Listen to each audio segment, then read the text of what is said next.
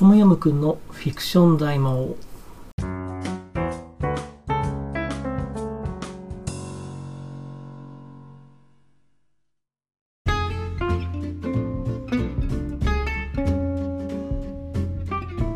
トムヤムくんのフィクション大魔王この番組はフィクション大好きトムヤムくんが映画、小説、コミックなどの様々な物語についてそのストーリーを紹介して感想を述べたり考察をしていく番組です。えー、というわけで、こんにちは、トムヤムくんです。皆様いかがお過ごしでしょうか、えー、これが放送される頃にはまた元の生活が取り戻せているといいですがそうもいかなそうな気配がありますよね。でそんな中で僕が楽しみにしていたのがですね、あの、トップガンの続編ですね、トム・クルーズ主演のトップガンっていう昔大ヒットした、えー、主人公が戦闘機に乗ってるあれ、はい、も、の続編があったんですが、これも公開延期になってしまいましたね。はい、もうこれ30年ぐらいの時を経てのパート2だったんですが、もうこの30年の間にやっぱりトム・クルーズも年を取ってますし、でやっぱり使われる戦闘機も違ってますよねと、まあ、興味ない人は別にあの全然いいと思うんですがトム・クルーズがかっこよければねあのトップガン最初のトップガンでは F14 っていうあの艦上戦闘機空母から発進する戦闘機に乗ってたんですよ主人公が。で今回は、まあ、同じように現代艦上戦闘機としてメジャーで使われている F18 に乗るということで、まあ、何なんだという話なんでしょうが、数字が4つ増えただけじゃねえかって話なんですけど、まあ、どういう感じでそれが描かれるのかも楽しみにしていたんですが、公開延期と。いうことで、えー、残念な思いを抱いております。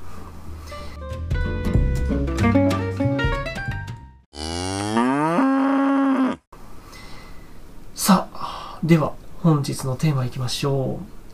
う。えー、本日のテーマはこちらです。ハンガーゲームはアメリカ版バトルロワイヤルだったのか。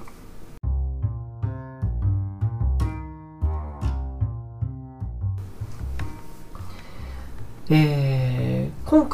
扱う作品なんですが、2012年アメリカ公開のハンガーゲームです。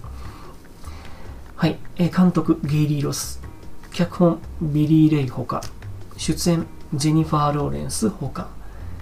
えー、このハンガーゲームを今日は扱っていきたいと思います。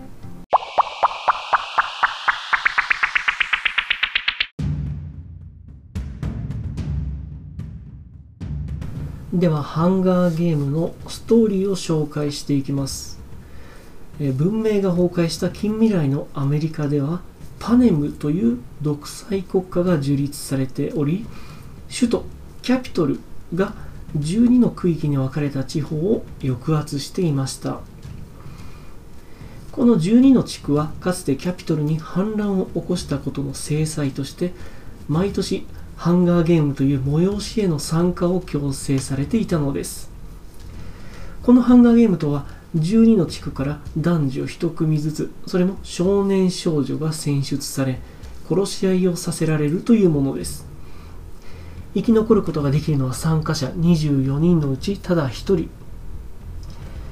主人公であるカットニスという少女は抽選で妹が、え、選手に選ばれてしまったことからその身代わりとなってハンガーゲームに参加することになるのでした。さらに同じ地区からもう一人選ばれるんですがこれはカットニスとちょっと因縁のある知り合いのピータという少年でした。このハンガーゲームではただ殺し合いをするだけではなくその様子を観客が見て楽しみ、えまたその視聴者にいかにアピールしていくかというのが重要な要素です。どういうことかというと、えー、観客の人気を得てスポンサーを獲得すれば薬とか、まあ、戦いを有利に運べる品々をカンパしてもらえるんですね、えー、カットニスは指導教官とかスタイリストの助力を得てえー、ある設定を演じ観客の、えー、同情を引こうとします。それは自分はピータと恋人同士でありながらハンガーゲームへの参加によって最低でも片方は死ぬ運命にこのストーリーに惹かれた観客たちから、えー、次第に人気を得ていくのです。えそしてついにゲームが始まるのでした。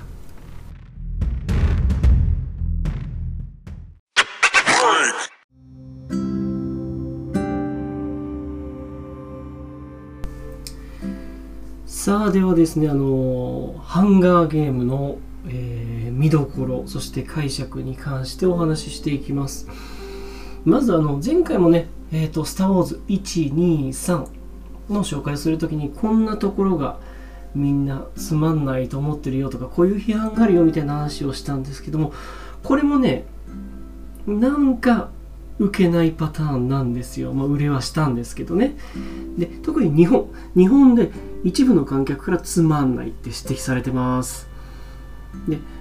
どういうことがつまんないって思われてるかっていうと、彼らが言わんとしてることはこれです。早く戦闘シーンに行けよと。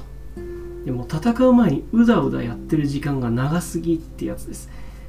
で、これですね、あの、まあなんかこう、殺し合いゲーム的な話よくあるじゃないですか。バトルロワイヤルから始まってるあの、あの類のやつ。で、えっ、ー、と、これもまあ、それっぽいんですよ。それっぽい話なんですよ。で、え、ー、と、なんですけど、その、戦いゲームに入る前に、例えばなんか、すごいおしゃれな服着て、観客を魅了するとか、なんかゲームが始まる前にテレビ番組に出てあのなんか名物司会者とトークするみたいな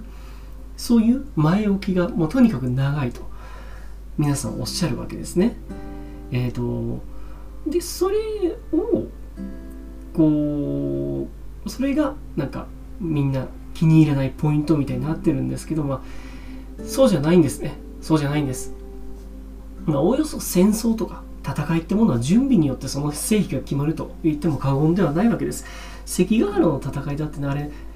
単なる、単なる戦力とか、えー、でいけば、まあ、あるいは陣形とかでいけばね、こう石田三成の方が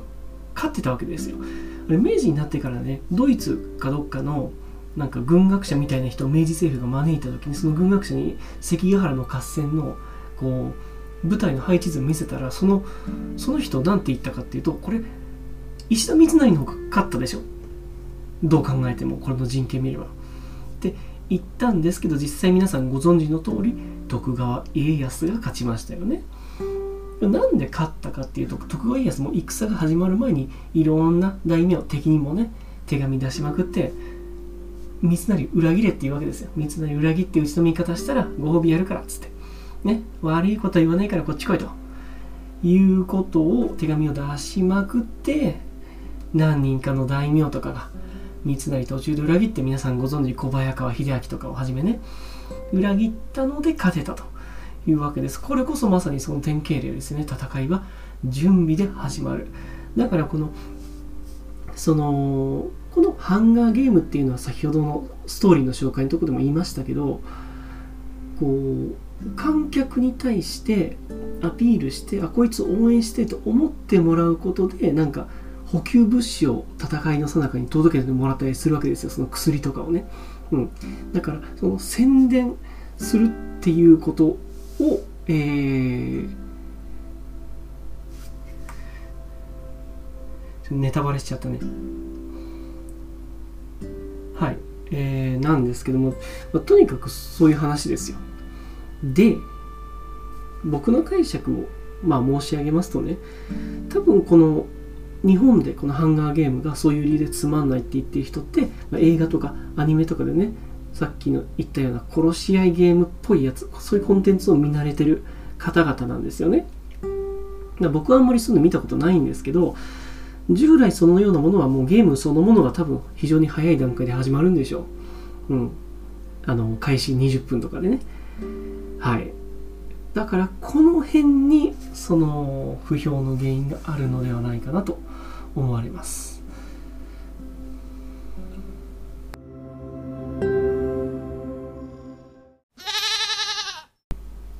というわけで今回の、えー、作品「ハンガーゲーム」に対する僕の提言を掲げたいと思います。今回の提言はこちら。ハンガーゲームのゲームはゲームを始める前から始まっている。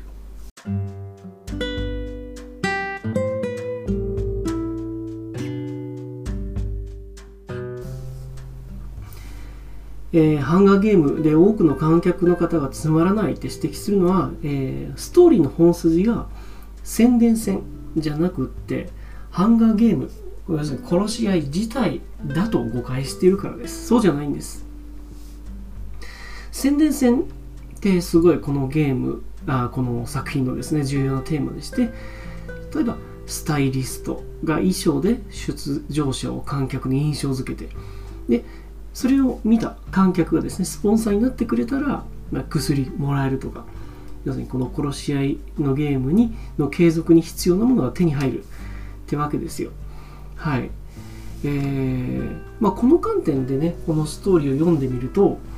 戦いはすでに試合開始前から始まっているんだってことが分かりましてももうこれ本筋に入ってるんです。もういつ本筋入ってるの今でしょっていう話なんですよ、うんまあ、さっき関ヶ原の戦いの話でも、えー、言いましたけど戦争っていうのはねもうもう人類が戦争というものを始めて以来ずっと宣伝戦の側面っていうのを持ってましてね。えっ、ー、と、まあ、近代以前っていうのは例えばその自分の部下の兵士たちに向かっての戦争。俺たち勝てるから大丈夫とかね。うちのうちのボスはすげえから大丈夫みたいな。とかあるいは周囲の政治勢力に対する宣伝っていうのがメインでしたよね。うちはこのこの前の戦争で勝ったから今回も勝てるから味方してねみたいな。うん。まあなんですけどあの近代以降は新たな要素が登場してきます。マスメディアですね。マスメディアに対してうちの国勝てますからってアピール。しないことにはあの戦争を戦えないし、うん。なんでかっていうと、やっぱり例えば自分の国の国民に対してアピールする場合でも国民がそのことを要するに自分の国が勝てるんだよって信じてくんないと下手したらもう税金あんまりくれなかったりとか政権そのものがね選挙で倒されちゃったりとか戦争をやめろって突き上げ食らったりするわけですよ。まあ、あの日本史習った人はもうあの日本が明治以降そういうことにずっと苦しんできて挙句の果てにあの太平洋戦争の時には抑散体制作って国民のもう意見とか、え、封じ込めたりあるいはマスメディアを統制しちゃってね大本営発表つって戦争であの戦闘で負けたのに勝ったって言い続けて国民を騙してたみたいな話はねあの聞いてますよね。で、とにかく大衆に向けてアピールしないと戦えない、頼らざるを得ないっていうのがこれ近代以降の戦争の特徴なわけですけれども、まあまさしくこのハンガーゲームってそういうところをうまく描いているお話なんですよね。要するにこのハンガーゲームというのはアメリカ版のバトルロワイヤルじゃないんだと。メディア、大衆と向き合う現代的な戦争を描くのがこの作品というわけです。うん、まあ、えー、僕がお話ししたいことのメインはこれなんですけども、あちなみにね、これね、あのちょっと俳優でね、すごい癖の強い方何人か出てまして、まあ、主役のジェニファー・ローレンスが綺麗だとかそういうことはもういいんです、いいんです。あのね、ドナルド・サザーランド出てるんですよ。あの何年か前に亡くなっちゃいましたけど、あの24のキーファー・サザーランドのお父さんですね。が、えーと、この独裁国家パネムの大統領の役で出てましてこのハンガーゲームってシリーズが4まで作られてるんですけどそれまでずっとあの悪役で出演してますので。ね。まあだから続編の話がこれ出てるんですけどそのドナルド・サザーランドが演じるスノー大統領っていう大統領が若い頃の話を描くらしいですね。ちなみにその続編では、まあ、いつかいつかこのハンガーゲームのあの最初の1から4までのシリーズの後の時代の話を描くことになったらうんこのキーファー・サザーランドが息子のキーファー・サザーランドがハンガーゲームでスノー大統領の役やってほしいなあるいはその血縁者の役をやってね新たな敵になってほしいなと願っております。で、えっ、ー、と、チャーリーとチョコレート工場ってありましたよね。2005年ぐらいの。あれで、うんぱるんぱっていうあの小人っぽい役を演じた人の俳優が多分、多分出てます。ちょっと確証ないですけど。うん。えっ、ー、と、うん、調べてみてください。はい。で、えー、そんなところですね。以上今日の、えー、映画はハンガーゲームでございました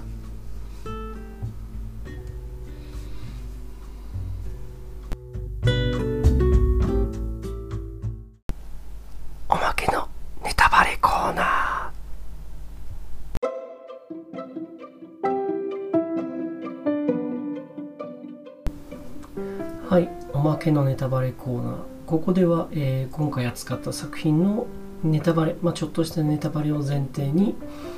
えー、おまけトーク的なことをしたいと思います。でえっ、ー、とハンガーゲームなんですけれども続編があるっていう話を再三してますが、まあ、僕がねその中で特に印象に残ったもの全部ねいいんですけど2ですね。2えー、1で主人公カットニスとあとその相手役のピータっていう少年が生き残るわけです。で1でねあの2人が愛し合ってるんだよっていうことをそのそういうストーリーをでっち上げてそれに登場した観客の助力によって2人は生き残るわけですよね。でやっぱりこれって独裁国家の肝入りで行われているゲームですのでそのゲームの勝者っていうのは、まあ、国に一生不自由ない暮らしを約束されるわけですけどあまあ政府の広告塔的な扱いにされちゃうわけですよ。だからゲームが終わってもその設定をずっと演じ続けないといけないわけです。なんかこう恋愛リアリティショーとかにありがちなやつですね。はい。でそのゲームの勝者になったピータと、えー、主人公カットニスなんですけれども政府の広告塔としていろんなところを回って政府を称えるようなスピーチをしなきゃいけないんですね、まあ、ただうん1の、まあ、中盤以降から主人公カットニスにはこういう感じで生命人間の尊厳をもてあそぶ政府への怒りっていうものがこう芽生えてくるわけですよ。なんですけど政府をこう称賛するようなことをスピーチして回らないと自分の本当の恋人あのピーターっていうのはこう偽装の恋人なんですけど本当に恋人がいたわけですね別の別の少年が恋人としていたわけですよその、えー、彼は殺されてしまうって脅しをかけられてですね言いたくないことを言わされるわけです彼女は。はい。そんなその凱旋ツアーのさなかにもその政府がみんなの生命生活人権を抑圧しているような様子を目の当たりにしながらもそれでも政府を称賛し続けなければいけない。っていうなんかこう言いたくないことを言わされている。苦しさみたいなもの。これがねもう非常にこう胸に迫ってきますよね。はい。というわけでえっ、ー、とハンガーゲーム2と今お話しした2と34もなかなか素晴らしい出来ですので、えー、おすすめの作品です。